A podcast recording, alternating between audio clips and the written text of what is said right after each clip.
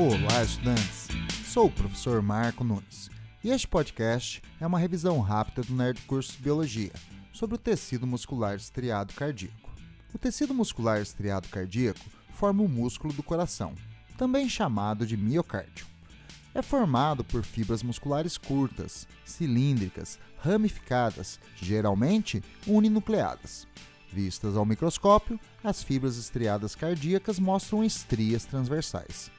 O tecido muscular estriado cardíaco é controlado involuntariamente, de forma automática, pelo sistema nervoso autônomo simpático e parasimpático.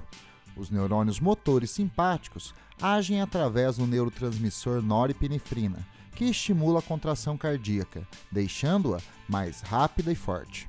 Os neurônios motores parasimpáticos agem nas fibras cardíacas através do neurotransmissor acetilcolina, que lentifica a contração muscular. Além do controle nervoso, as fibras cardíacas também sofrem a ação hormonal da adrenalina, que possui efeitos semelhantes ao da norepinefrina.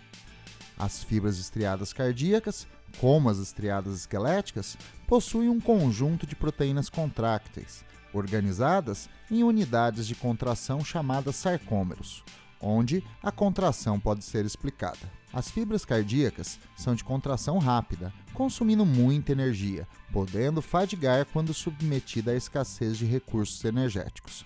Quando lesadas, praticamente não se regeneram. Bom, é isto aí. Continue firme nas revisões do Nerd Curso Biologia e bom estudo!